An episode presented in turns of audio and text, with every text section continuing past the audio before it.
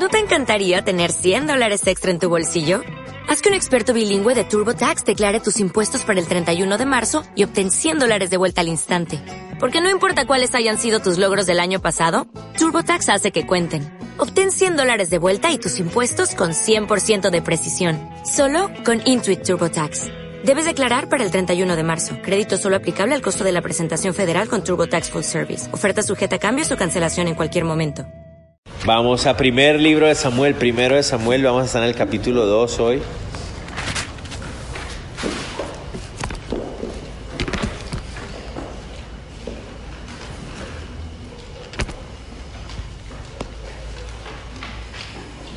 Y vamos a empezar entonces.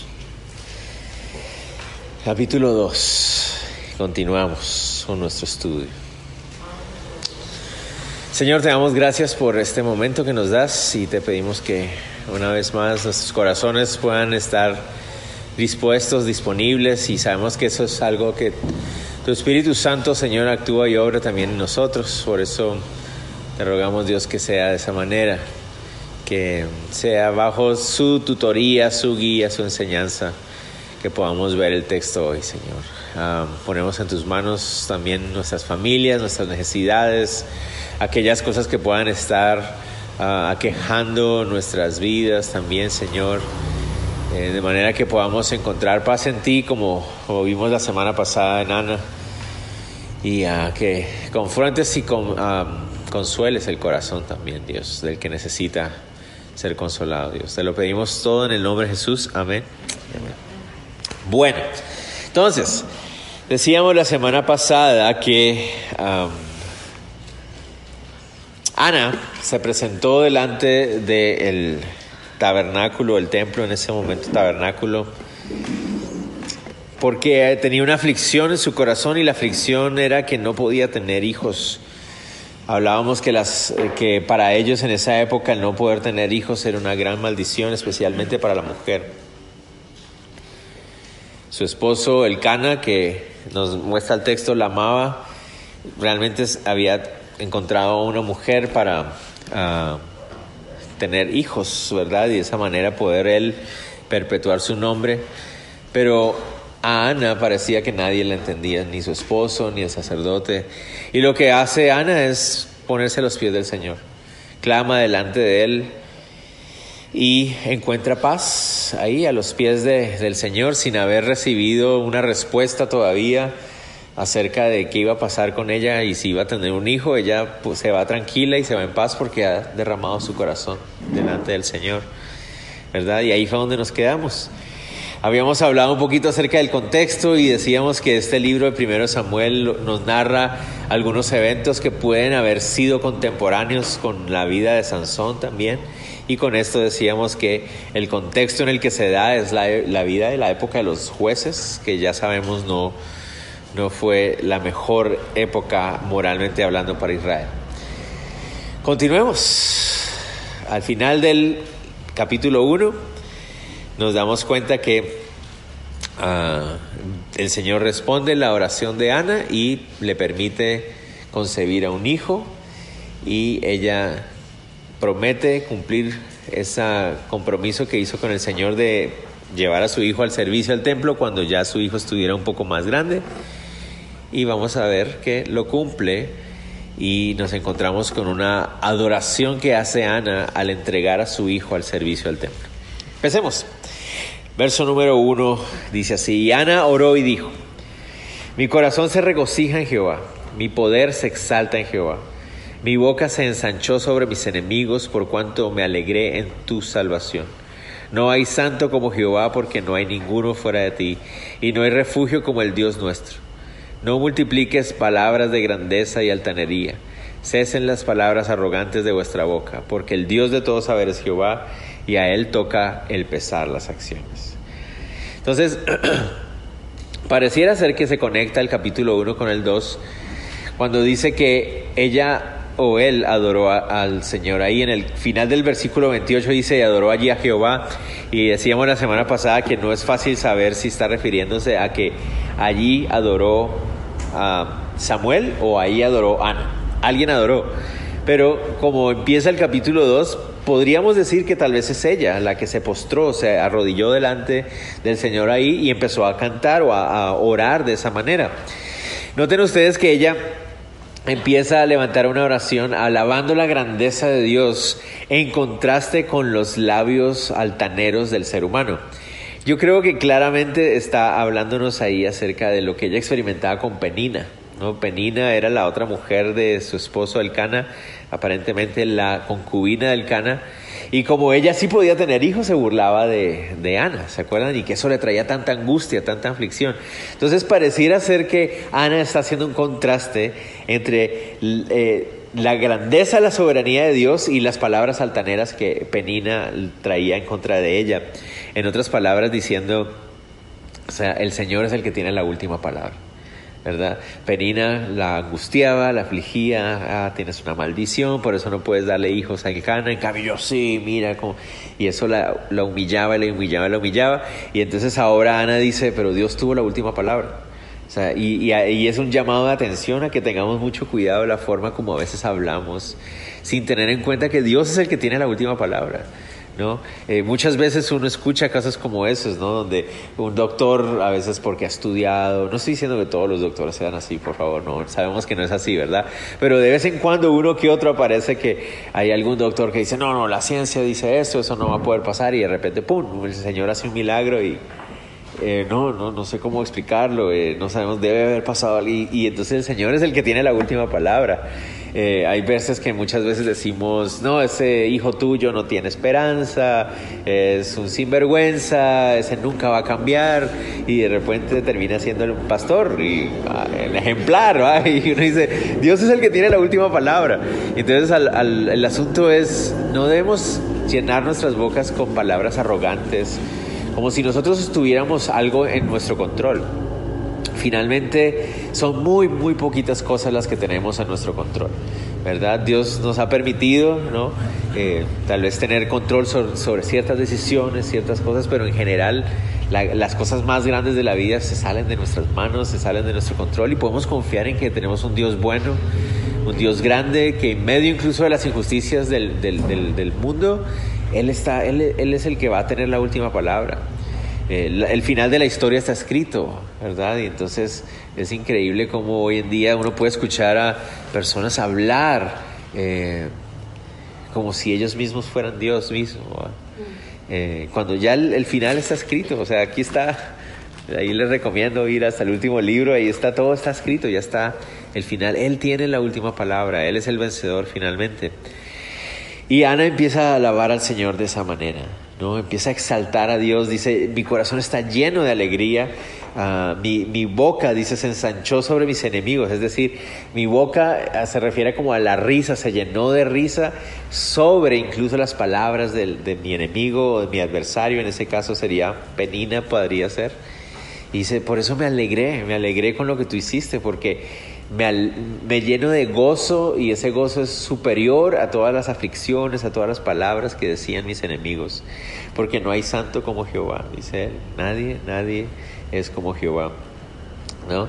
Uh, y hace una exhortación rápidamente, no, dice, no multipliquen las palabras de grandeza y altanería, cesen las palabras arrogantes de nuestra boca, porque de Dios es todo saber él es el que tiene que pesar las acciones, Él es el que tiene la última palabra, Él es el que decide realmente al final qué es lo que debe suceder. Entonces esa es la clase de alabanza que está levantando. Ana, continuemos. Dice, los arcos de los fuertes fueron quebrados y los débiles se ciñeron de poder. Los saciados se alquilaron por pan y los hambrientos dejaron de tener hambre.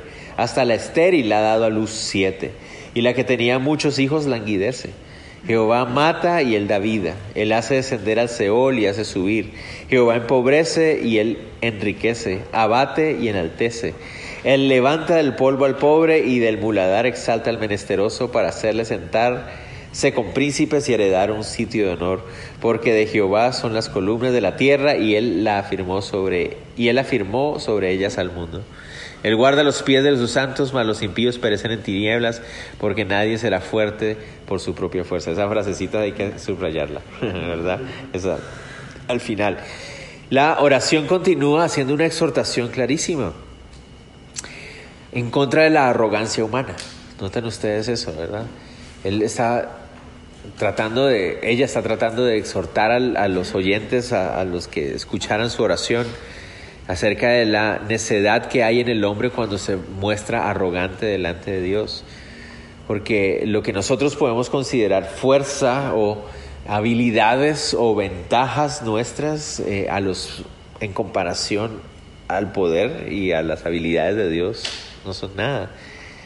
Habla acerca de aquellos que tienen una fuerza militar o una fuerza física, ¿no? Y habla acerca de los arcos de los fuertes. Delante del Señor eso se quiebran, ¿no? Habla acerca de aquellos que creen que tienen mucho y con lo que tienen, ¿no? Van a estar bien. Y él dice, van a estar después pidiendo limosna porque delante de Dios nadie es rico. Él es el rico. Eh, hay gente que cree que se puede enaltecer a sí misma, cree que puede lograr cosas por sí mismos. Él dice, no, o sea, finalmente si Dios dice no, es no. Y entonces esa, esa exhortación a mejor confiar en el Señor, porque nadie puede confiar en sus propias fuerzas. Y uno mismo lo puede experimentar, ¿no? Fácilmente. Eh, a veces uno cree que uno sabe mucho o que es muy capaz que es muy hábil y un sencillo accidente, una, enfermedad, siempre me ha llamado mucho la atención como un, un uh, germen, un, un virus microscópico puede tirarnos a la cama e inhabilitarlos de por vida. O sea, y nosotros queremos ser muy fuertes. El ser humano de por sí es muy necio al creer que es muy fuerte, ¿verdad? Y la verdad es que nos damos cuenta de que no lo somos, ¿verdad? Eh, Creemos que podemos porque tenemos juventud o porque tenemos dinero, porque tenemos capacidades, tenemos estudios, tenemos esto y tenemos lo otro.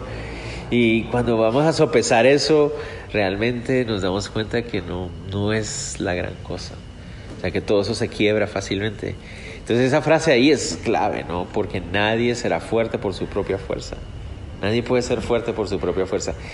Si queremos ser fuertes, fuertes sí es posible, pero nuestra fuerza está en nuestra debilidad, como lo dice Pablo, ¿verdad? Es en nuestra debilidad donde el Señor se glorifica, donde Él perfecciona su poder, es en nuestra debilidad, es cuando reconocemos lo débiles que somos, es, en esa humildad, en, esa, en, ese, en ese desplazamiento humilde a postrarnos en sus pies, es donde encontramos nuestra exaltación, donde ahí está nuestra fuerza.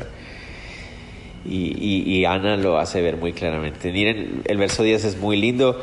Eh, de hecho, muchos de ustedes les va a llamar la atención algo por ahí, quiero que los van a querer marcar. Dicen el 10, delante de Jehová serán quebrantados sus adversarios y sobre ellos tronará desde los cielos. Jehová juzgará los confines de la tierra.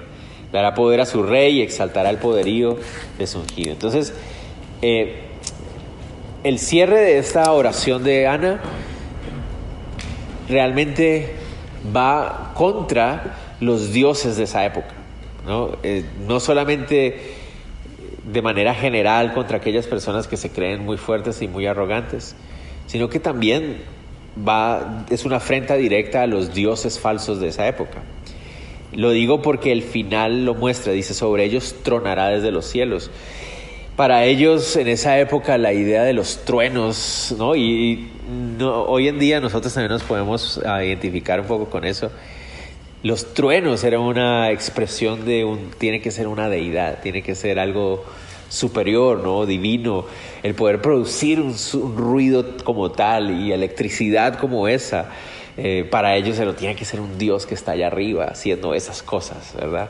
Entonces, por ejemplo, Baal era para ellos, era el Dios que manejaba esas cosas de la lluvia y los truenos y todo eso. Ah, de hecho, ah, la palabra trueno en inglés ¿no? Ah, viene de la idea de, del dios Thor, del que ustedes saben, ¿no? que no es un cómic, es un dios de la mitología nórdica, ¿no? que era el que contrabalaba los truenos y toda esa cosa, porque para ellos la idea del trueno era algo que mostraba una, superioridad, un, un poderío sobrenatural, ¿me entienden? Por eso cuando ellos ven a el monte Sinaí, cuando salen y están los truenos y todo eso, dicen, no, qué miedo, o sea, estamos hablando de un Dios poderoso.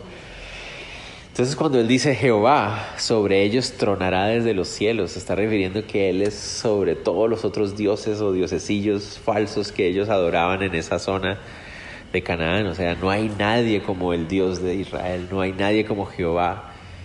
Él está sobre ellos, dice, hará tronar sobre ellos desde los cielos, es superior a todos ellos. Y dice Jehová juzgará los confines de la tierra y hasta lo más recóndito de la tierra hasta allá llegará a su juicio. Y aquí está una cosa clave, ¿verdad? Porque cuando está hablando acerca de Dios mostrándose como un Dios superior, ¿no? Como el que desde los cielos truena sobre ellos, cuando Él está diciendo que Jehová va a juzgar hasta las últimas esquinas de la tierra, habla acerca de que va a enviar a un rey. Noten ustedes que es muy interesante esta, esta parte aquí dará poder a su rey. Y entonces recuerden, en esa época de la nación ellos no tenían reyes todavía. Claro, la idea, la imagen, el anhelo de un rey ha, ido creciendo, ¿no? Y lo vamos a ver que se, va, se ha ido construyendo. Eh, de hecho, no sé si ustedes recuerdan de este Ahimelech que quiso ser rey, ¿no? Y, y que nadie lo respetaba, que ese, ese pseudo rey que apareció en el libro de los jueces. Pero se acuerdan, también quisieron hacer de Gedeón rey, ¿verdad? Entonces, ese concepto, esa, esa idea de rey se ha ido construyendo cada vez más en ellos. Y, y ella en su oración, Ana, uno nunca la consideraría una profeta, pero una profetisa, pero prácticamente actúa de esa manera en, ese, en esta oración. Porque dice, y Dios va a darle poder a su rey su rey. O sea, Dios va a dar un rey, ¿verdad? Pero ¿quién es este rey? Entonces noten ustedes lo que dice, dice, y exaltará el poderío de su ungido. Bueno, a algunos de ustedes les llamará mucho la atención saber que la palabra ungido ahí es la palabra hebrea Mashiach. Es la misma hebrea Mashiach y es la palabra Mesías. Esa es la palabra que está ahí, Mesías. O sea, si ustedes quisieran poner sobre esa palabra ungido Mesías, es la misma palabra. ¿no? Mesías. Entonces, ¿qué es lo que está diciendo ahí? Exaltará el poderío de su Mesías. Entonces, es súper linda la forma en que termina esa, esa oración porque ella está diciendo, Dios es superior, Él es el que tiene la última palabra, no hay nadie como Él, no importa cualquier diosecito, Él es superior a ellos. ¿Y cómo es que va a manifestar eso? Dice, y dándole poder a su Mesías, a su rey. Es como que, wow, qué lindo, ¿no? Claro, uno podría decir, tal vez está hablando también de alguna manera de David que viene más adelante. Sí, podríamos decir que sí, pero creo que la máxima, la culminación de estas palabras solo pueden estar sobre Jesús, nuestro Señor, como el Rey Mesías, como el, el Rey Mesías, básicamente es la palabra que queremos buscar, ¿no? Entonces, dice verso 11, y el Cana se volvió a su casa en Ramá, y el niño ministraba a Jehová delante del sacerdote Eli. Entonces finalmente el Cana y Ana regresan a su casa. ¿Por qué están ahí en el tabernáculo? ¿Se acuerdan? Una vez al año tenían la costumbre de ir a adorar. Ahora Samuelito, el niño Samuel, cinco, seis años, no sabemos cuántos años tiene, se queda allá a trabajar en el templo, ¿no? Y uno dice, wow, pero está muy niñito, está pequeñito, está muy pequeño, pero esa es la promesa que se había hecho y desde esa edad él empieza a servir. La palabra ministrar a Jehová, me encanta eso y eso aquí queremos aclarar algo porque esa es una de esas frases que se ha vuelto como parte del argot popular de muchas iglesias cristianas, ¿no? Eso de estar ministrando a Jehová y que a veces hay personas que tal vez vienen de otros trasfondos y termina el servicio y dice, pastor, y no va a haber administración. Y yo, pero si acaba de terminar. O sea, no, esto era. Ah, no, no va a haber administración especial. Y yo, ¿cómo así especial? No sé a qué te refieres. Ah, bueno, sí sé a qué se refieren. Pero la palabra ministrar, ¿qué significa ministrar ahí? Literalmente la palabra ministrar significa servir. Eso es lo que significa la palabra ahí, ministrar. Ministrar a Jehová ¿Qué significaba ministrar a Jehová? Servir al Señor. O sea, eso es lo que estaba haciendo. Pero de hecho la palabra que aparece ahí no solamente se refiere a, una, a, servir, literalmente se usaba para referirse a, toda clase de actividades que se podía dar en un templo. Entonces puede ser, vamos a ver más adelante, por ejemplo, si ustedes rápidamente quisieran ir al 3.15, que si Dios lo permite lo veremos pronto, Dice, y Samuel estaba acostado hasta la mañana y abrió las puertas de la casa de Jehová. Entonces, una de las cosas que él hacía era abrir las puertas del templo. Entonces, esa era parte de su servicio, abrir las puertas del templo, mantener las cosas limpias. De, de los 5 o 6 años estaba Samuelito ahí sirviendo al Señor. Entonces, no importa la edad, ¿verdad? Uno puede estar sirviendo al Señor desde la edad pequeñita hasta la edad no tan pequeñita se puede servir al Señor. ¿no? La palabra ministro entonces significa servidor. Muchas personas también tristemente uh, usan esa palabra para hablar de un, una posición, el ministro del Evangelio. Es el siervo, es un siervo, es una persona que está sirviendo. Eso es un ministro, o sea, pero tristemente se ha convertido en una en un título de, de, algún tipo de uh, importancia o algo así. No es un siervo, es alguien que está sirviendo, haciendo lo que sea necesario que haya que hacer. Continuemos. A partir del 12 vamos a empezar a ver un contraste. El contraste entre Samuel, niño, sirviendo en el templo, y los hijos de Elí. La familia de Elí, de hecho, Elí incluido. Y va a haber un contraste clarísimo entre los dos, entre Samuel creciendo en el templo, en el servicio, y el, y Elí y sus hijos, que ya estaban en el servicio. Elí es descendiente de la tribu de Leví, descendiente de la familia de Aarón, y por lo tanto el indicado o designado para ser el sumo sacerdote, la familia sacerdotal del pueblo de Israel. Vamos a conocerlos. Verso 12. Los hijos de Elí eran hombres impíos y no tenían conocimiento de Jehová. Ah. Ya empezamos mal, ¿verdad? Eran impíos. La palabra impío, ¿se acuerdan que la hemos visto de hecho ya varias veces en los últimos, uh, no solamente el capítulo anterior, en jueces también apareció varias veces la palabra. La palabra impío literalmente significa hijo de Belial y, se refería como a personas que, que tenían un uh, carácter eh, muy moral, o sea, se refiere a personas que uh, no tenían un valor o una un contenido espiritual sano o correcto, sino que se refiere a personas entregadas al, desperdicio uh, de vida, ¿verdad? Básicamente eso es lo que significaba. Y esos eran los hijos de Elí, o sea, los hijos de Elí, los hijos del sumo sacerdote, y por lo tanto uno de ellos iba a ser el siguiente sumo sacerdote. Era esa clase de persona, tenía un carácter contrario al Señor, ¿no? Uh, es la misma palabra que usa Ana en el capítulo anterior cuando el, el, Elí cree que está borracha, ¿se acuerdan? Y le dice, oye, ya deja tu, embriague, tu embriaguez. Y ella le dice, no, no, no, no me tomes por una mujer impía. Es la misma palabra, no, no, no soy una hija de Belial, le dijo ella. La palabra entonces se usa para comunicar la idea de un hombre sin valor moral. Esos son los hijos de Elí. Pero mucho más llamativo es que diga que no conocían a Dios. Y esa palabra conocer se refiere a la idea de conocer personalmente. Se refiere a la idea de tener una relación personal. De hecho, me llamó mucho la atención que para los hebreos, para nosotros a veces decimos, yo conozco uh, algo porque sé que es, pero no lo conozco personalmente. Para los hebreos eso no, no tenía sentido. O conocías algo personalmente o no lo conocías. Me voy a entender, para ellos era, era una sola cosa. Entonces cuando ellos están hablando de no conocer a Dios se refiere que no, no sabían quién era Él. O sea, eh, no tenían una relación con Dios, o sea, no, no conocían el carácter de Dios, no sabían quién era. No sabían quién era Dios, habían escuchado su nombre, habían escuchado sus historias y toda la cosa, pero no lo conocían, no lo habían conocido personalmente.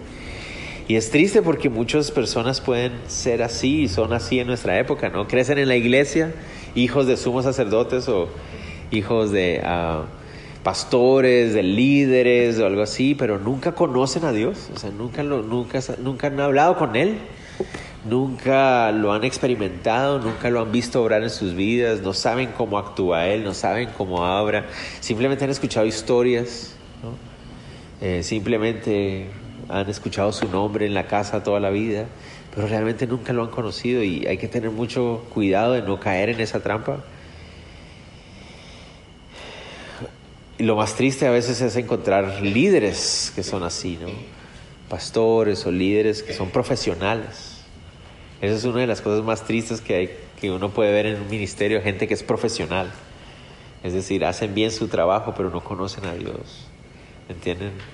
Es simplemente una responsabilidad, es simplemente una profesión, es simplemente una función más, es algo que hacen, pero realmente no conocen a Dios. Y ese era el caso de los hijos de Lee. Como no conocían a Dios, entonces no apreciaban las cosas de Dios. Veamos, verso 13 al 14. Y era costumbre de los sacerdotes con el pueblo que cuando alguno ofrecía sacrificio venía el criado del sacerdote mientras se cocía la carne, trayendo en su mano un garfio de tres dientes. Y lo metía en el perol, en la, en la olla, en el caldero o en la marmita, y todo lo que sacaba el garfio, el sacerdote lo tomaba para sí. De esa manera hacían con todo israelita que venía a Silo. Entonces aquí hace referencia a algo que ustedes pueden encontrar en Levítico capítulo 1 al 7. Se los dejo de tarea para que lean ahí. Son las leyes de los sacrificios. Habían sacrificios, como el sacrificio de, las ofrendas de paz, donde había una parte del animal que se ofrendaba, que se le daba a los sacerdotes, y otra parte se le daba a la persona que ofrecía el sacrificio, y una parte se quemaba en el altar. Lo que se quemaba en el altar era la sangre y eran las grosuras, eh, y una parte de la carne y la parte derecha del lomo se le daba a los sacerdotes y el, otra parte se le daba a la familia para que lo comieran ellos, ¿verdad? Entonces aquí está diciendo que había la costumbre o la ley decía que el sacerdote se acercaba a recibir su parte una vez que se había quemado la sangre y las grosuras en el altar, ¿no? Porque eso era lo que le pertenecía a Dios, ¿no? Los gordos y la sangre se derramaba sobre el altar, se levantaba holocausto, bueno, olor fragante, ¿verdad? Y entonces cuando ya eso había sucedido, el resto de la carne entonces se le daba su parte al sacerdote y su parte a, la familia, ¿verdad? A eso se hace referencia. Hace referencia a la forma como lo hacían, ¿no? Llevaban una, dice, un tridente, un garfio de tres dientes, eso es un tridente, a través del cual el, sacerdote metía el garfio en la olla y sacaba su parte. Se repartían entre los sacerdotes que estaban de turno, cada uno agarraba su parte y todos comían. Esa era la costumbre. Pero miren lo que hacían los hijos de Eli. Verso 15. Asimismo, antes de quemar la grosura, venía el criado del sacerdote y decía al que sacrificaba, da carne que asar para el sacerdote, porque no tomará de ti carne cocida, sino cruda. Entonces dice, no, yo quiero carne asada, yo no quiero carne cocida. Porque como ellos la cocinaban y de ahí sacaban, dice, yo no quiero cocinada, yo quiero asar mi propia carne. Entonces dame carne. ¿Antes de qué? Dice, antes de cremar la grosura. ¿De quién era la grosura? Del Señor. Las grosuras tenían que quemarse en el altar para el Señor. ¿Me entender? Entonces, estos sacerdotes decían, mandaban a un criado y el criado llegaba y dice, dame la parte, la mejorcita parte para que mi amo pueda comerse una buena churrasquín hoy. ¿no? Y dice, y si el hombre le respondía, quemen la grosura primero y después toma tanto como quieres, es decir, el sacerdote de turno decía, no, no, no, vamos a hacer lo correcto. ¿Qué hacían entonces? Dice, él respondía, no, sino dámela ahora mismo, de otra manera yo la tomaré a la fuerza. O sea, ya se ponía violenta la cosa. Va a haber repercusiones violentas en tu contra si no le das al sumo sacerdote lo que él quiere. Eso es lo que pasaba ahí. Era pues muy grande delante de Jehová el pecado de los jóvenes porque los hombres menospreciaban las ofrendas de Jehová. La palabra menospreciar en, el, en español es fácil de entender qué significa menospreciar. Es menosprecio, ¿verdad? Es darle menor precio a las cosas, menosprecio. Pero realmente la palabra que aparece ahí en el hebreo original significa desprecio, que es peor, es no darle ningún precio. ¿No entender? O sea, una cosa es menospreciar algo, es decir, darle menor valor, y otra cosa es despreciar, es decir, no vale nada. Y eso es lo que ellos estaban haciendo. Como no conocían a Dios y creían que Dios era simplemente una historia, algo que les habían contado, ellos creían, ah, Dios, Dios no existe, Dios debe ser como uno de esos dioses cananeos, es, no es real. Entonces, hagamos lo que queramos, ¿verdad? Y amenazaban con violencia a los sacerdotes que sí querían actuar correctamente para beneficio personal. Y esa era la forma en que estaban actuando. Noten ustedes que muchas veces aparece la frase delante de Jehová. Y esa frase delante de Jehová se refiere no solamente a la idea de estar presentándose en honra a él, pero también como una ofensa ante él, o sea, delante de su cara. Es como la idea del asunto ahí. ¿No? Era grande el pecado que estos hombres hacían porque no le daban valor al sacrificio. Y es lo mismo, ¿no? Que Dios nos guarde, ¿no? De estar en el ministerio, de estar sirviéndole, de estar creciendo en Él y llegar al punto de menospreciar el sacrificio de la cruz. ¿No? O sea, ¿qué es lo que Cristo hizo en esa cruz? Lo estábamos cantando hace un rato. Nunca sabré cuánto costó ver mi pecado en esa cruz. O sea, lo que realmente significa que Él haya muerto en esa cruz. A veces lo vemos simplemente como un hecho histórico, como algo interesante, algo que me, me parece muy lindo, tal. Pero lo que costó que Él estuviera en esa cruz para que nosotros ahora estemos viviendo, o sea, conociéndolo, sabiendo quién es, viviendo nuestro pecado, como que eh, Él me perdona después.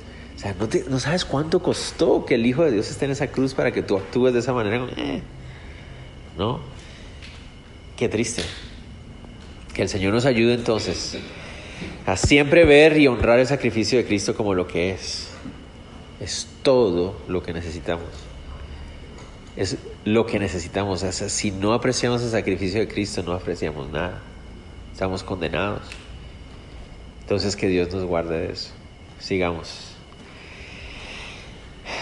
Wow, qué triste. Esos eran los que iban a heredar el sumo sacerdocio. Estos hombres ¿Se imaginan? Estos iban a ser los líderes espirituales del pueblo. Una vez que Elí muriera, uno de estos personajes iba a ser el líder espiritual del pueblo. ¡Qué esperanza! ¡Qué esperanza! Es como ahora nos, es como ahora uno se siente cuando piensa en el 16 de junio. ¿Quién va a quedar de presidente? Dios mío, o sea. ¡ah! No sé, o sea, y hoy, entre ayer y hoy, las cosas empiezan como, uh, que no sabemos qué va a pasar. Más o menos lo mismo. ¿Qué, ¿Qué, iba a pasar con un pueblo, con un sacerdote como estos? Que, que no apreciaba, que no entendía los sacrificios, que no, que no valoraba lo correcto, lo importante. Iba a ser un triste caminar. Pero Dios, dice verso 18.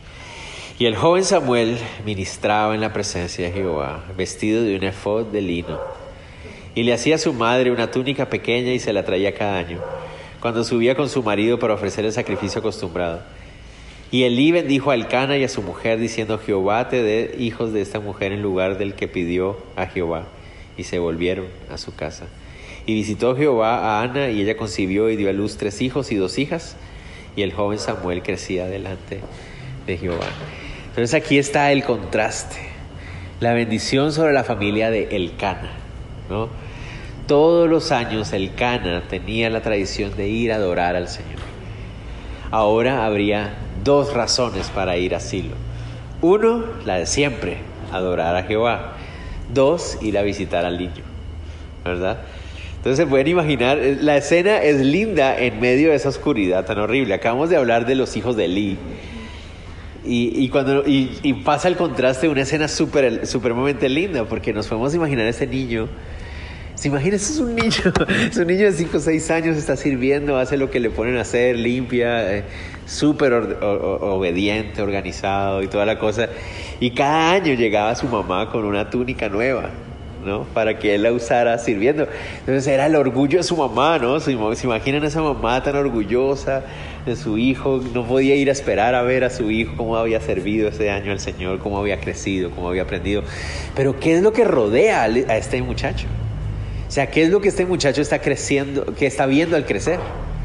¿No entender? Él está viendo a unos, a unos sacerdotes corruptos, a unos sacerdotes uh, inmorales, eh, eso es lo que él está viendo al crecer, pero él no está creciendo así. Es lo interesante. Seguramente los primeros años de vida junto a Ana, seguramente, pero claramente es la obra del Señor guardando ese corazón de ese muchacho. Y es un niño. Entonces se pueden imaginar la, la escena de Ana llegando con su túnica nueva cada año. Claro, el niño está creciendo, entonces cada año necesita una túnica nueva. Y uh, Samuel dice que servía con un efod de lino. La palabra efod es una palabra rara para nosotros, pero básicamente se refiere a un delantal. Una, una gabacha, ¿no? Un delantalcito. No sabemos de qué era, si era de aquí o desde abajo, no sabemos, ¿no? Y, pero la cosa es que él servía como un siervo, ¿no? Se lo imaginan con su túnica nuevita de lino, bonito, con su efod, con su delantancito, un niñito lindo ahí sirviendo, todo. y llegaban sus papás a visitarlo cada año, lo abrazaban seguramente, y Elí seguramente se siente confrontado con la vida de Samuel y por eso bendice al Cana y dice, este niño es una bendición para nosotros, que Dios los bendiga a ustedes dándole más hijos. Y efectivamente Ana termina teniendo cinco hijos más, en total seis. Hay muchas personas que dicen que hay un error ahí porque se acuerdan que ella en su oración dice que a las hijas, hasta la estéril ha dado luz siete. Y entonces dice, no, pero ella solo tuvo seis. Entonces, ¿qué pasó ahí? la, la, expresión siete es otra vez en la Biblia, es ese número completo, ese número pleno, queriendo decir, Dios bendecirá a la estéril plenamente. ¿no? A ella el Señor le dio seis hijos y la bendijo de esa manera. ¿no? Y Samuel dice ahí, crecía delante de Jehová. Una vez más, es frente a él. O sea, ahí, delante de Dios.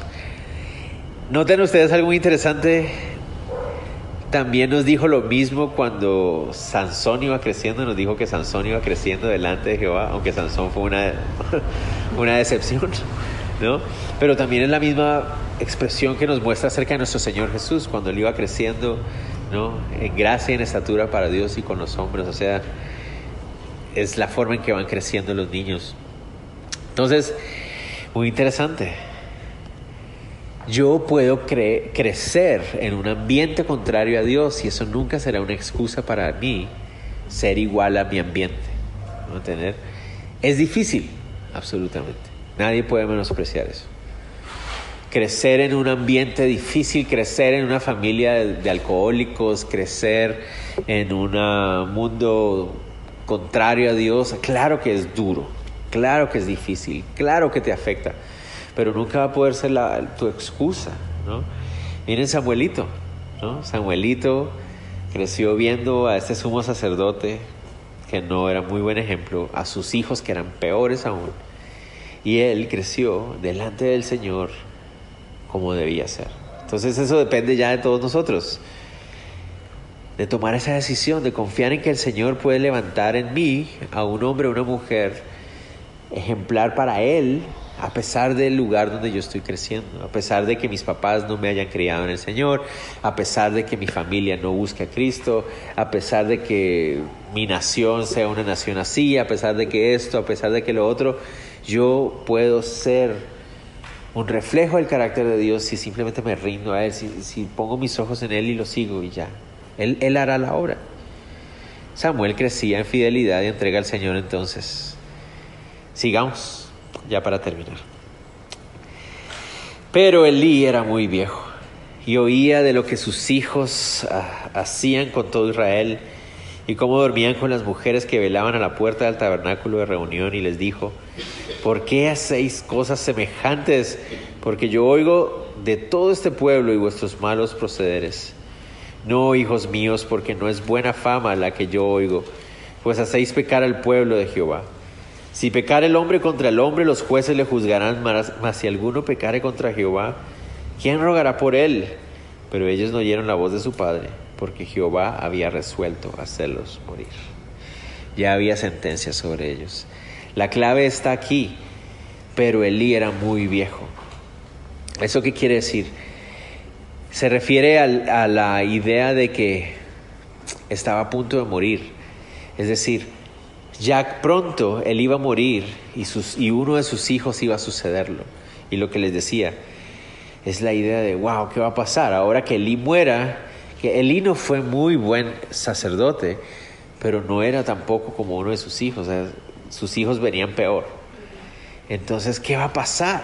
Y entonces Elí reacciona ya demasiado tarde, cuando ya sus hijos están en el colmo. Sus hijos abusaban de los sacrificios del templo, comían lo que ellos querían, menospreciaban los sacrificios.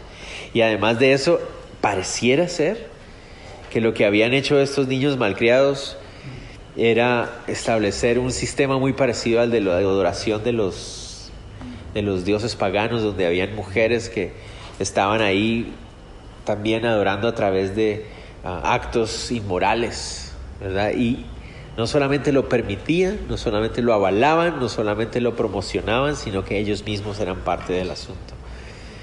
Entonces habían llegado al colmo, ya las cosas estaban muy, muy mal. ¿En qué falló Elí? En que lo permitió. Según la ley, ¿qué debió haber pasado hacía mucho tiempo atrás? ¿Por qué creen ustedes que Dios decide quitarles la vida a, los hijos de Elí?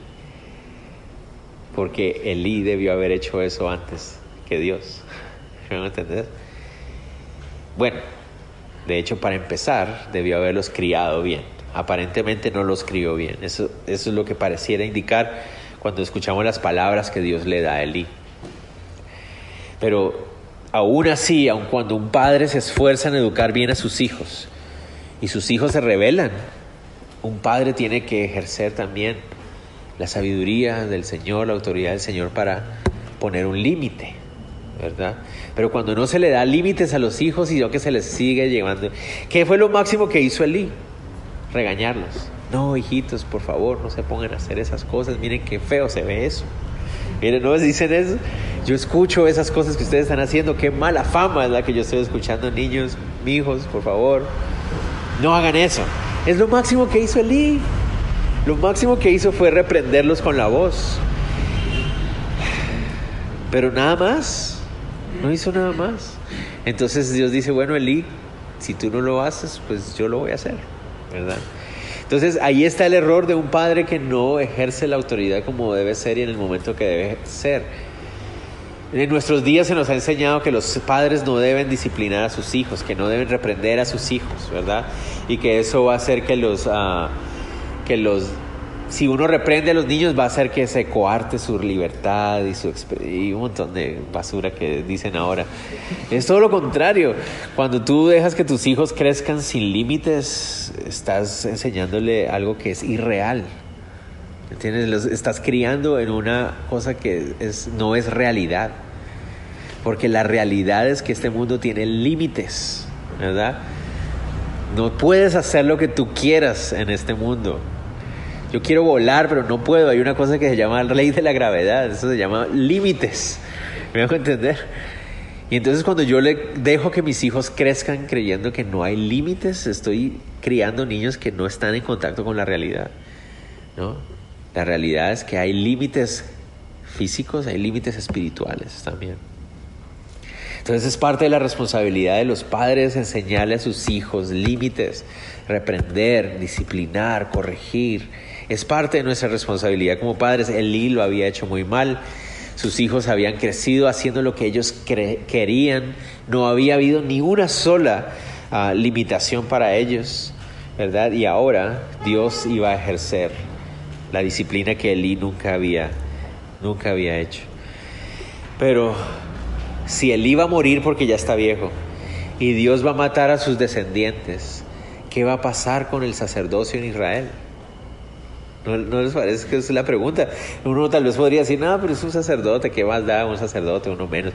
No, para Israel, para Israel, el sacerdocio es sumamente importante, o sea, su relación como nación depende de eso. ¿Qué va a pasar con ellos? Sigamos. Y el joven Samuel iba creciendo y era acepto delante de Dios y delante de los hombres. La palabra acepto ahí literalmente significa era agradable, era agradable ante el Señor. La forma como él iba creciendo, su carácter, su, actitud como niño. No sabemos cuántos años ya tiene para ese momento, pero podemos saber que ya han pasado varios años. ¿no? Tal vez ya tiene 10, 11, 12, 13 años, no sabemos. Pero ya han pasado varios años y Samuel sigue creciendo. Aún en medio de esa mala influencia, él sigue creciendo agradable al Señor, queriendo agradar al Señor. ¿Qué es lo que a Dios más le agrada? La humildad. Eso es lo que a Dios le agrada más. Un hombre humilde, siervo, dispuesto. Recuerden, Samuel es de la tribu de Efraín. Él no es de la tribu de Leví. Entonces por eso en la mente de Samuel no hay ningún tipo de ah, pretensión por llegar a ser el sumo sacerdote, porque él sabe que no puede serlo. ¿Me voy a entender? Según la ley, él no puede serlo. Entonces, ¿qué está haciendo Samuel? Sirviendo. Eso es lo lindo. Ese es un grave problema que a veces nosotros tenemos cuando estamos sirviendo y estamos teniendo una pretensión. Empezamos a hacer nuestros cálculos y en el ministerio también pasa eso. ¿no? Alguna vez yo recuerdo haber estado hablando con alguien que me decía, eh, yo pensé, ya me acordé cuando fue, yo pensé que yo iba a ser el pastor de la iglesia, nunca me esperé que fueras a ser tú, me decía. Y yo, ah, bueno, lo siento, perdón, no fue aquí, fue en otra parte. Y, y entonces uh, me decía, es que yo ya he subido todos los escalones de la escalera. Yo ya hice esto, fui esto, fui esto, fui esto. Lo que faltaba era que fuera pastor y ahora tú eres el pastor. Entonces, es, esa, esa mentalidad de, de, que yo voy ganando puestos y puedo lograr. No, Dios nos llamó y es que yo no sé cuál es mi llamado. Sí, sabes cuál es tu llamado. Tu llamado es muy sencillo. Síguele y sirve a los demás. Punto. Pero es que yo quiero saber si soy pastor. ¿Qué te importa si vas a ser pastor o no? Solo síguele y sírvelo. Si el Señor quiere que algún día seas pastor, lo vas a hacer. No, no, no te estreses por eso. O sea, o vas a ser misionero, o vas a ser maestro, o vas a hacer esto, o vas a hacer lo otro. El Señor se encargará de eso. Tú encárgate de seguirle y servirlo. Punto. Ya está. No importa. Eso es todo. Y eso es lo que estaba haciendo Samuel. Y entonces Dios estaba preparando a un nuevo líder en medio de ese ambiente tan horrible. Entonces, ¿qué pasa cuando las generaciones de liderazgo están en la olla en, nuestra, en nuestro mundo? ¿Qué es lo que podemos hacer? Solo confiar en el Señor de que Él tiene a hombres y mujeres listos para levantarse. Puede ser uno, puede ser dos, en medio de mil malos, pero Dios está obrando siempre, levantando a alguien, a algo nuevo, siempre le está haciendo algo nuevo. Sigamos. Dice verso 27 del 36, dice, y vino un varón de Dios a Elí y le dijo, así te ha dicho Jehová, no te manifesté yo claramente, a la, no me manifesté, perdón, yo claramente a la casa de tu padre cuando estabas en Egipto, en casa de Faraón, y yo le escogí por mi sacerdote entre todas las tribus de Israel para que ofreciese sobre mi altar y quemase incienso y llevase efod delante de mí, y di a la casa de tu padre todas las ofrendas de los hijos de Israel. ¿Por qué habéis hollado mis sacrificios y mis ofrendas para que yo mande, que yo mande ofrecer en el tabernáculo? Y has honrado a tus hijos más que a mí, engordándoos de lo principal de todas las ofrendas de mi pueblo Israel. Entonces, ¿qué hace? Primero el Señor trae una acusación. Usa un hombre, dice un varón de Dios. Un profeta. No sabemos quién es. Y, y no importa finalmente quién es. Lo que importa es lo que está diciendo. Este hombre viene y le dice a Ali, Mira, así te dice el Señor, ¿no? Los escogí, eso me encanta, ¿no? Así te está diciendo el Señor, porque hoy en día también hay gente que son profetas, así te dice el Señor, vas a tener carros, vas a viajar por las naciones. No, noten cuando en la Biblia es así te dice el Señor, por cuanto te dije y mira que no cumplí. Eso es diferente, ¿verdad? Esos son los profetas que nadie quiere escuchar. Pero ese es el profeta que viene y dice, Dios escogió a tu familia para ser los sacerdotes de Israel, para llevar al altar el sacrificio y mantener la relación de Dios, del pueblo con Dios. Dios los escogió. ¿Por qué ustedes menospreciaron los, sacrificios? Y la palabra que dice hollar, nota en el 29, porque habéis hollado, la palabra literalmente significa pateado. ¿Por qué patearon? los sacrificios, es como menospreciarlos. Otra palabra que se puede usar para traducir es pisotear. ¿Por qué los pisotearon? ¿Por qué pisotearon esas ofrendas y estos sacrificios si, si no solamente era la relación del pueblo conmigo, sino que también era la provisión de ustedes? ¿no? En Colombia nosotros tenemos una frase que es patear la lonchera.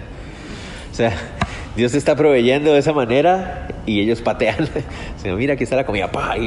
¿Qué tonto eres? O sea, de ahí es donde estás comiendo. De ahí es donde te estás alimentando. ¿Qué estás haciendo? Y eso es lo que ellos estaban haciendo. Por su orgullo, estaban rechazando la única forma de provisión que Dios les había dado. ¿Se acuerdan? Los levitas no tienen nada más. ¿Se acuerdan? No tienen tierras, no tienen negocios, ¿no? Ellos dependían del templo. ¿Y qué estaban haciendo? Pateando el templo, despreciando. El... Qué tontos podían ser, ¿verdad? Y notan aquí algo interesante. Dice, has decidido honrar más a tus hijos que a mí. Wow, eso es tremendo. Al no reprender a sus hijos, al no ponerle límites a sus hijos, lo que habían reflejado es que le daban, les tenían más temor por la reacción de sus hijos que las del Señor. Wow. Y aún peor, dice engordándoos. Noten ustedes que aquí lo incluye a él. Entonces, no solamente los hijos eran los que mandaban a sacar de las grosuras, sino que él también estaba comiendo de ellas. Por eso les digo que Elí no es un buen sacerdote tampoco. Y él lo sabe. Él lo sabe. Tal vez por eso es que no los reprendía. Porque él estaba siendo beneficiado también de eso. Bueno, sigamos porque hay una referencia en el 3 que no quiero hacer todavía, pero que tiene mucho que ver con esto. Sigamos. Entonces ahora viene la sentencia de parte de Dios. Por tanto, Jehová, el Dios de Israel, dice, yo había dicho que tu casa y la casa de tu padre andarían delante de mí perpetuamente. Mas ahora he dicho Jehová, nunca yo tal haga, porque yo honraré a los que me honran, y los que me desprecian serán tenidos en poco. He aquí vienen días en que cortaré tu brazo y el brazo de la casa de tu padre, de modo que no haya anciano en tu casa. Verás tu casa humillada mientras Dios colma de bienes a Israel, y ningún tiempo habrá anciano en tu casa. El varón de los tuyos que yo no corte de mi altar será para consumir tus ojos y llenar tu alma de dolor, y todos los nacidos en tu casa morirán en la edad viril. Y te será por señal esto que acontecerá a tus dos hijos, Omni y Finés, ambos morirán en un día. Viene la sentencia de parte del Señor. Dice, la familia sacerdotal que venía a través de ti queda cortada ni tú ni tus dos hijos van a seguir siendo sacerdotes. ¿Verdad? Viene un juicio. Cuando dice cortaré tu brazo, significa la forma de su ejercicio, su oficio, ¿verdad? Su oficio, su, su ah, sacerdocio va a ser cortado, ¿verdad? Y la señal sería que sus dos hijos morirían el mismo día. Dice que morirían de edad viril. Esa, esa frase es interesante porque hay ciertas controversias acerca de lo que significa. Puede estar significando que van a morir en edad joven o puede significar que van a morir a espada. Cualquiera de las dos opciones puede ser correcta porque vamos a ver en el capítulo 4, perdón, en el 3, en el 4, perdón, que, que eso va a ser, las dos cosas van a suceder, van a morir a espada y van a morir los dos el mismo día. Y jóvenes, entonces no sabemos exactamente cuál de las dos cosas podrían ser cualquiera de las dos. Pero viene la sentencia sobre el Señor, ¿no? ¿Qué va a pasar entonces si la familia sacerdotal desaparece? Bueno, tengan en cuenta algunas cosillas. Aarón tuvo tres hijos, ¿verdad? Y ellos son los descendientes por uno de esos hijos. Entonces, hay otras dos líneas por las cuales podría venir un sacerdote, ¿ok? Pero no tenemos algo interesante ya para terminar. Dice así, ¿qué va a pasar ahora? y yo me suscitaré un sacerdote fiel. La palabra suscitar significa levantar. Y yo levantaré a un sacerdote fiel que haga qué? Conforme a mi corazón. Una frase que vamos a volver a ver en este libro más adelante. Leemos ese, ay David, sí, no solo David. ¿No? Porque a veces pensamos así, ay, un hombre conforme al corazón de Dios. David, solo David pudo haber sido así. No, no, no solo David, hay varios, ¿no? Y nosotros podríamos ser uno de esos también. ¿Será que nosotros somos conformes al corazón de Dios? Esa es la idea. La palabra conforme literalmente significa con el peso adecuado, o sea, es con el peso de las cosas de Dios, con un, se refiere a un, un corazón con contenido corazón cargado de las cosas de Dios, con contenido, con peso. No, no es un corazón ahí flojón o de Belén, no, un corazón sólido, firme, sol, ¿no? Con peso. Yo voy a levantarme a un sacerdote fiel, ¿no? Que actúe de acuerdo a mi corazón y a mi alma, y yo le edificaré casa firme. Entonces, uno podría decir, está hablando de Samuel, ¿verdad? Porque él, Samuel va a ejercer como sacerdote. ¿Verdad? Aunque es de la tribu de, Efraín, aunque él no es de la tribu de Leví, Dios lo va a levantar como sacerdote por un tiempo, ¿es verdad? Pero después uno dice, no, no, tal vez está hablando del sacerdote Sadoc, ¿no? Que va a ser uno más adelante que vamos a conocer, que es de las otras líneas de los otros hijos de Aarón. ¿Será que se está refiriendo a los hijos de, de él? ¿De quién está hablando? ¿De quién está hablando? ¿Ya se acuerdan? Ya nos habló de que va a levantar un rey que es ungido, Y ya dijimos que tiene que ser Jesús. ¿De quién está hablando aquí? Miren, Yo me levantaré un sacerdote fiel que haga conforme a mi corazón y a mi alma, y yo le edificaré casa firme y andará delante de mi Mashiach, es la misma palabra ahí, todos los días. Todos los días. Entonces estamos hablando de un sacerdote fiel que Dios va a levantar, que va a estar eternamente ahí. Que estará delante de mi Mashiach y el que me hubiera quedado en tu casa vendrá a postrarse delante de él por una moneda de plata y un bocado de pan, diciéndole, te ruego que me agregues alguno de los ministerios para que pueda comer un bocado de pan. Entonces dice, los que hayan quedado, los sacerdotes que hayan quedado van a tener que venir a él a rogarles que les permita estar dentro del ministerio. O sea, él es el que va a ejercer ese liderazgo. ¿De quién está hablando? Aquí la, la parte como, en inglés es tricky, esa parte como difícil a veces como de distinguir ahí es que dice que va a estar delante de su ungido. Entonces pareciera ser que es otra persona. Pareciera ser que está hablando de Samuel. Pero cuando dice que es todos los días, no, sé si me va a entender, es, ahí es donde queda. Puede estar hablando de Jesús mismo también. ¿Me entienden? Haciendo una profecía unida ahí. Porque finalmente solo existe un rey y sacerdote en la historia de Israel. ¿Verdad? Cristo Jesús. Es el único que es rey y sacerdote al mismo tiempo, porque la ley decía que no podía haber rey y no podía haber sacerdote al mismo tiempo. ¿verdad? No podían ser la misma cosa. Y por eso Saúl se va a meter en problemas más adelante, porque quiere hacer las dos cosas a la vez, ¿verdad? Pero el Señor Jesucristo es el león de la tribu de Judá, pero al mismo tiempo es nuestro sumo sacerdote, ¿verdad? Que no tiene, que siempre tiene cómo compadecerse de nosotros, ¿verdad? La Biblia nos muestra que Él es las dos cosas puede estar hablando entonces proféticamente acerca de la obra de Cristo Jesús y que para nosotros poder servir tenemos que ir a Él para poder servir. Puede ser que se está refiriendo, como les digo, más adelante a lo que va a pasar, por ejemplo, con los sacerdotes de Nob. ¿no? Si ustedes se acuerdan en la historia, más adelante vamos a ver, David está huyendo, llega donde los sacerdotes de Nob, que parecen ser de la otra rama de la familia de Aarón, y se acuerdan que Saúl los manda a matar a todos. Puede estar refiriéndose al, al sacerdote Sadoc, ¿no? que va a llegar hasta la época de Salomón. Pero esa frase de todos los días lo deja uno como que, ok, interesante. Y, vamos, y nos damos cuenta de cómo la persona del Señor Jesús está presente en la Biblia desde Génesis hasta Apocalipsis. La imagen de la figura, la sombra. Por eso es una de las cosas más lindas de esos, de esos libros de Narnia, es es que él usa esa, esa, Aslan está presente en todos lados. ¿Será que era él? ¿Se acuerdan? Si han leído los libros o, al menos visto las películas, saben, de repente aparece, por ahí estaba Aslan. ¿Era Aslan o no era Aslan? ¿no? Y, y uno a veces está leyendo la vida. Espérate, ¿está hablando de Jesús? Yo creo que está hablando de Jesús. ¿Será que? Es lo lindo de ver a la persona, nuestro Señor Jesús, reflejado en cada uno de los pasajes. Pero finalmente, para terminar ahora sí. En medio de, de la generación maligna de los hijos de Lee, vergonzosos, a pesar del el mal liderazgo de su padre, de Lee, Ah, y cuando uno podría decir, bueno, ya, ahora sí, finalmente la nación está en un, en un encuentro, en un, eh, perdón, se encuentra en un estado de, de no retorno ya, o sea, inmoralidad, oscuridad.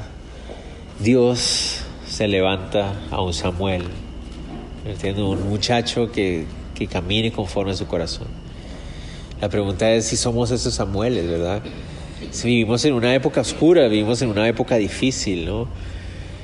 Con muchas malas influencias, cada una de nuestras generaciones. O sea, pareciera ser que cada generación viene más hundida en, desesperación, en, en, desesperanza.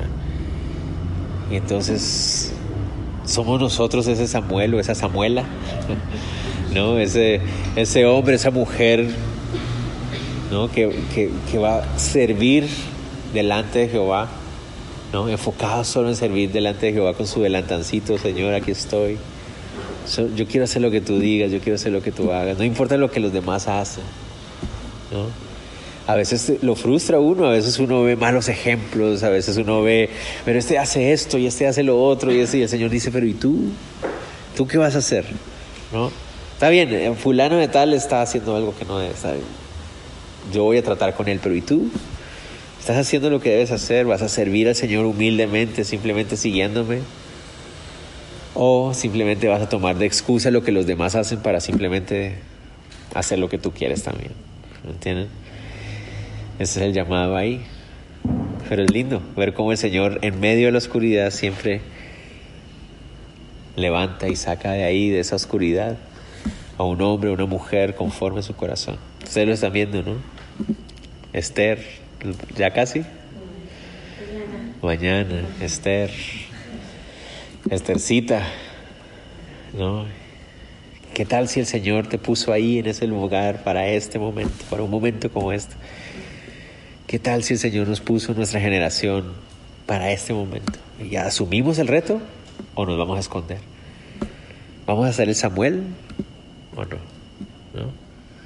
Terminemos entonces, oremos. Señor, te damos gracias por ese tiempo que nos das para estudiar tu palabra, Señor, y te bendecimos, Dios, por hablarnos a nuestro corazón, Dios. Qué hermoso es verte en, las palabras de, de tu Biblia. Qué hermoso es encontrarte de vez en cuando por ahí, aparece tu rostro y nos, nos llena de gozo, nos llena de alegría, nos anima otra vez verte ahí, siempre tus palabras, en cada letra, en cada capítulo, ahí puedes manifestar tu, rostro, tu carácter hacia nosotros y nos encanta, Señor, que hagas eso. Señor, acerca de lo que hoy has hablado en nuestro corazón, ayúdanos a tomar decisiones en medio de esta generación maligna en la que nosotros vivimos, Señor, poder ser luz, servirte, impactar a nuestra generación también, adorarte en compañía de, los justos, de los que hemos experimentado tu, tu redención, Señor. Llévanos con bien a casa esta noche, permítenos descansar, Señor, que nuestros sueños sean reposados en ti para que mañana podamos tener nuevas fuerzas, Señor, para asumir los retos que vienen también mañana. Te lo pedimos todo en el nombre de Jesús, Señor. Amén.